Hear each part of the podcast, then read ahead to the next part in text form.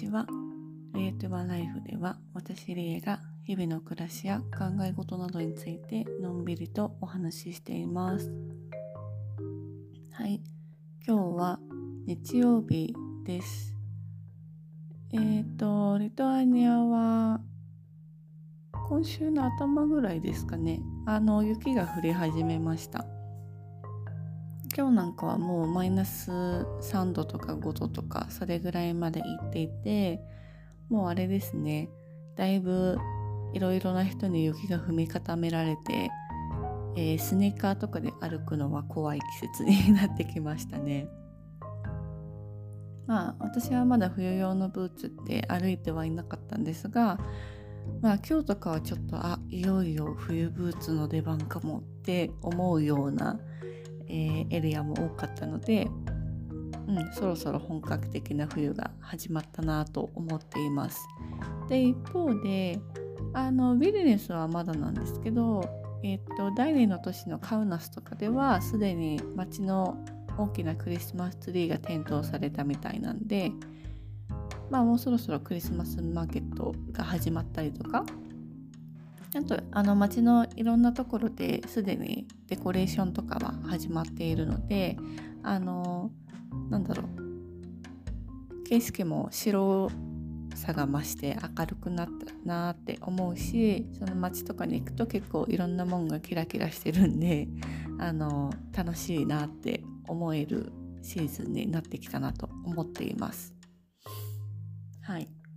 で一方私はですね実は、えっと、今週の後半ぐらいから後半半ばぐらいか半ばぐらいからですね長めにお休みをいただいてまして、えー、とってもゆっくりしています。まあとってもゆっくりしているっつっても自分のペースでいろいろやりたいことはやってるんでまあなんだろうずっとダラダラしてる時間っていうのは意外とないんですけどうん、でもなんか久しぶりにまとまったお休みをいただけてすごいやっぱり心がリラックスしてる？なって思いますしあのー、ご飯栄養面っていうかご飯の意味でもまあ自分がこういうの食べたいなって思った時に、えー、その食べ物をノーリッシュできてるっていうこともすごく大きな喜びを感じています。でまあ一方でですねあのなんだろう栄養面的なノーリッシュっていうだけじゃなくってまあ夏とか春とかはそれこそ私は自然とか森が大好きなので、えー、結構自然の方に心が向きがちなんですけどこうやって雪が降ってきたりとか家にこもる時間が増えてきたりとかするとあのアートの方にね心が向くことが多いんですよ。もちろん手仕事も好きなのであの自分で編んだり染めたり直したりみたいなこともしてるんですけどまあそれだけじゃなくて外に出る時の目的としてなんかミュージアムに行くとかギャラリーに行くとか、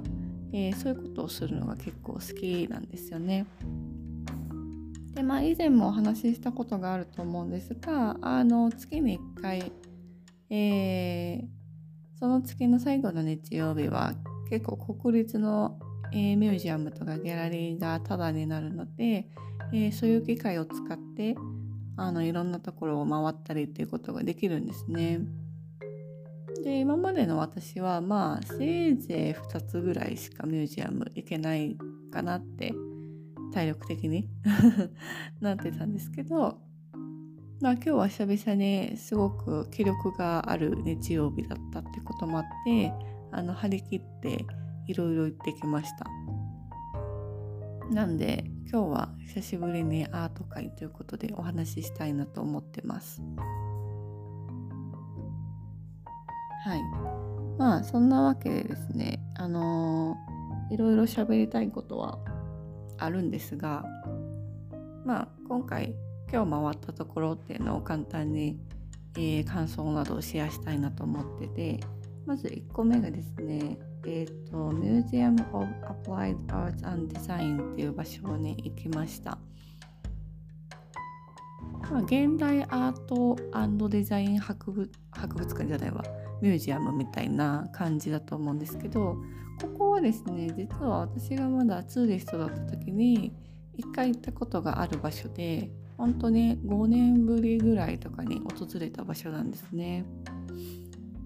で5年前に行った時は5年前だったと思うんですけど あのちょうどリトアニアが独立100周年みたいな年だったんで、えー、それに合わせた展示をいろんなミュージアムでしててでこのミュージアムではえっ、とねリトアニアの100年のデザインとか工芸の歩みとか歴史っていうのを展示してたんですよ。でこれがめちゃくちゃ面白くて個人的になんかいろんなファッションとか、えーと、暮らしの道具一つとっても家具とかね。あと何テキスタイルとかもあったしあとはえっとソ連時代のも含めてなんですけどポスターとかもすごくたくさん展示されててめっちゃ面白くてでも私はこれの感動を忘れられないぐらいすごい好きって思った展示だったんですけどなんか今回はまああんまりちゃんとチェックしないで行ったんですけどなんかまず久しぶりに入ったらすごいリノベーションされてたのかな？こんな感じだったっけ？ってすごい 思いました。でなんかいくつかの展示を今回は分けてやってたんですけど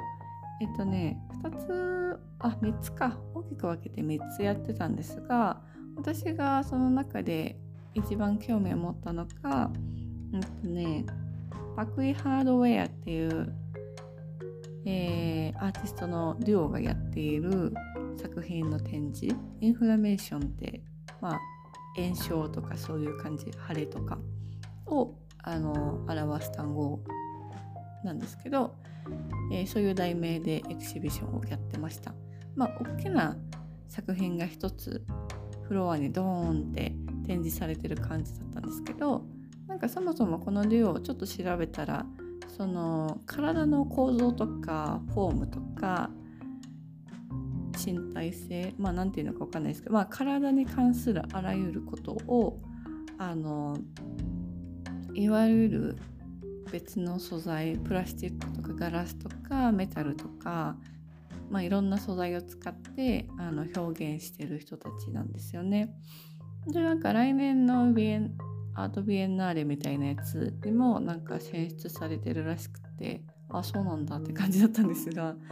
あのこれが私は結構好きだったかなと思います。まあ、なんかインフラメーションってこともあってガラスで赤いガラスで臓器みたいな形をした、えー、物が展示されててでなんか上にケーブルカーみたいなのがついててそこであのウィーンって動いたりとかまあ動かないでずっと飾ってあるオブジェみたいなのがあったりしたんですけどなんかまあ見てて美しいなとは思ったしあの体だけじゃなくて地球とか環境とかそういうことにも少し、えーと、触れてるような作品だったのですごいなんか面白いなって思いました。でなんか2回でも別の昔過去に、えー、ビエンナーレに出展した出品した、えーと、アーティストさんの展示もあったんですけどまあうんそれも面白かったですけどね私は1階でやってたそのパクリハードウェアの方が面白かったかなと思いました。すごいちっちゃいミュージアム。てかこんなちっちゃかったっけってぐらいちっちゃいミュージアムなんですけどまあなんかそういう現代アートとかを中心とした、えー、展示がいろいろやってるっぽいので今後もちゃんとチェックしようかなっていうふうに思いました。はい。それが1個目です。で2個目がえっとねなんだっけ。あ思い出しました。あの Theater Music and キーノミュージアムキーノって言っちゃったけど。あのシネマですね。シネマミュージアムなんですけどこれはあの結構ねあのフィルム系映画系のアーカイブがすごく充実しているらしい博物館でここはずっと行ってみたいなって思ってたんですけど今日初めて行きました。なんかそんなに私映画に詳しくないしそんなにめちゃくちゃ興味あるわけでもないのであの行こう行こうと思いながらも行ってなかったっていうところだったんですけどその最初のミュージアムが結構早く見終わっちゃったのであまだ行けるわって思って行ってみた感じですね。でそこでも2つ展示をやってて1個がそのビリニュスかな？ビリニュスの街の様子だとか、えーと、そこでどういうふうに人々が暮らして表現などをしてきたのかみたいなことを、えーと、映像で展示しているものでしてね。うん、それはなんかもういろんな映画とかドキュメンタリーとかをあのバーって流してる展示だったのでとてもじゃないけど全部は見切れなかったしなんか私の場合はあんまり時間もなかったのでなんかちょこちょこちょこちょこって 映像を見て終わってしまったんですがまあなんかこんなに映像作品あるんだなってまずエトワニアのやつがね思ったのとあの、そんなに昔の映像ってたくさん残ってないみたいなんですけどまああの戦時中特に第二次世界大戦中とかの後期ぐらいからあの少しずつ、えー、当時の映像だったりとか、まあ、それにまつわる作品みたいなのが、えー、数多く制作されてるんだなってことを知りました。でもう一個の展示がなんかえーと、昔ユダヤ人がリトアニアにもたくさん住んでいたんですが、えー、彼らが、えーホロコーストの時代の際にゲットーというあの強制居住区に、えー、収監させられていた時に有志で作ったシアターがあったみたいなんですね。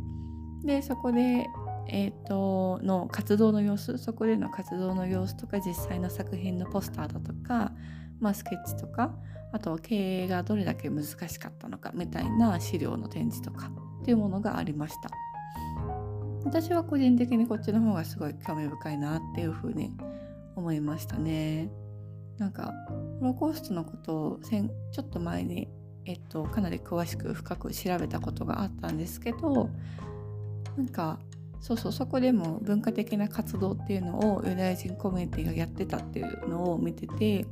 ああそうなんだすごいなって思ってたんですけど実際のその資料の展示とかを見てあ結構本格的にやってたんですねっていう ところに驚きました。まあ実際の作品の様子とかはねあの映像とかが残ってないのでどんな感じだったのかわからないんですけど大きなポスターとかが展示されてたりとかあとその開演の前とかに本がブーってなされてたみたいなんですけどその笛の展示とかがあってまあなんか本当にいろいろなあの困難がある中であの自分たちの尊厳を保ちながらもそうやって文化を、え、守り伝えてきたっていう歴史があったんだなっていうことを改めて学びました。はい。まあ、ここはなんかもうちょっと時間を割いていきたいかな。映像が とにかくたくさんあるので。でもすごく面白い展示でした。はい。でその後に行ったのがこれはあのミュージアムとかギャラリーのフリーチャージの人は関係なくてあのお友達に誘ってもらって行きたかった劇を見に行ったんですけどあのパペットシアターなんですよ。ペットシアターレレっていう場所があって私もこんえこんなところにあったの？みたいな初めて通った道だったかもっていうぐらいの場所だったんですけど一応オールドタウンの中にある、えー、人形劇のシアターがあるんですね。でもこれが侮ることなかれっていうぐらいのクオリティとデザインのバランスにすごいびっくりしてめっちゃ感動しました いやなんかあのー、まずパペットシアターって聞いた時にあまあどうせ子供向けなんでしょうみたいな気持ちにも正直なったんですけどで今回見た演目はすごく短くて30分ぐらいのものだったんですがまああのなんだっけなぞなぞをたくさん散りばめた演目でで演者さんが2人いて2人だけであのいろいろ小道具とかを操りながら、えー、演じているものだったんですね。でなんかまずその小道具のクオリティめちゃくちゃ高くてなんかしかもそのパペットって聞いた時にあなんか子供っぽいのかなとかあともしくはたまにあるのが怖いとかなんか粗悪なのかなみたいないろいろ考えちゃったんですけどなんか怖くないしすごいクオリティ高いしえっ、と幼稚でもないしみたいな。でなんかね本当に絶妙なバランスを言ってるんですよね全てが。なんかもうこれは本当見てほしい確かにって人に勧めたくなっちゃうけどでもなんかあんまり広めすぎたくもないみたいな あの気持ちになるようなすごい素敵なシアターでした。なんか実はちゃんとリトアニアで感激すること自体私は初めてだったと思うんですよね。うん、初めてだと思いますね。でなんかそのレレはすごく小さな場所だったんですけどホールが3つあるらしくてで私が今日行ったのは地下のちっちゃいホールだったんですね。でなんかみんなでベンチに座って見るようなタイプだったんですけどなんか本当に引き込まれるしリトアニア語でしかやってくれなかったけどでもなんかなんとなくあこういう感じなんだなって分かるまあそこをやっぱ子供向けだからあの分かりやすく演じてくれたっていうのもあると思うんですけどなんか私でもなんとなく言ってること分かるかもぐらいな感じだったしやっぱその小道具とか演出がすごく素敵でもちろん役者さんのあの演技もすごく上手なのであの言葉が分からなくてもめっちゃ引き込まれるっていう感じでした。うん、これはね他の演目も見てみたいしその友人曰くあの別のホールとかだとまたなんか違う、えーと、飾りだとかパペットが置いてあったりとかするらしいのでなんかめっちゃ見てみたいなって 思えるシアターでした。これはまた必ず行きますね近いうちに。はい。そんな感じかな。あとはまあ最後なんかこのシアターを見終わった後でその友達と一緒にあのビリニスミュージアムって名前だったかな。街中にある小さなミュージアムに寄ったんですけどなんかそこの展示もすごいバラバラ バラバラで面白かったですね。なんか3つセクションがあって1つはちょっと忘れちゃったんですけど1個はなんかそのビリヌスの海かな？海とか地中で発掘されたものを展示してるみたいなちっちゃなスペースがあってでもう一個のエリアではなんかビジネスのビジネスに住んでいる者たちみたいなテーマの展示であのいろんな人の顔写真があってその写真の裏にはすごい詳細なパーソナルデータが 本当それこそなんかその人の住んでた住所とか年齢とか身長とか職業とかまで書いちゃってる感じ。と同時に同じ空間で例えばこんな虫がいますとかこんなキノコと菌糸がありますとか あのサーモンがちょっと住んでてみたいなすごいマジで謎なスペースがあって。でこれはねなんかこれはこれで面白かったですね。そんなん一緒に並べちゃうんやみたいな。でもまあみんななんだろういろんなあの居住者たちが共生してのビジネスなんだなってことも思わされるある意味いい展示かなっていうふうに私は思ったんですけどはいそういうのもありました。はいなんかだらーっと語ってしまいましたがたまにはこうやってあのアートに触れるのもすごく楽しいなって思ったしなんかぱりアートって特に現代アートなんですけどすごいやっぱ正解がないと思うし、えーと、作者の意図とかがわからない時なんてめちゃくちゃいっぱいあると思うんですよ。なんか見ても説明とか見ても全然わかんねえみたいな時も私はあるし でもなんかそれがありつつも自分の見解とかあのイマジネーションで、えー、鑑賞を楽しむとかあとは参加型っていうのもね現代アートだとよくある形なのであのそれを一緒に参加して作品とか展示の場を作り上げるみたいな手法もあるのが現代アートの楽しいところかなっていうふうに思います。はい、あと多分ちゃんと鑑賞したらまた言いますけど来月も1個めちゃくちゃ楽しみな、えー、劇を1つチケット取ったのでこの話はまた後日感想をシェアしたいと思うんですがまあ冬だからねこういうあの自然のアクティビティ以外のことで、えー、アクティビティを楽しむっていうのもいいなっていうふうに改めて思った日曜日でした。はい、では今日も最後まで聞いてくださり本当にありがとうございました。またねバイ。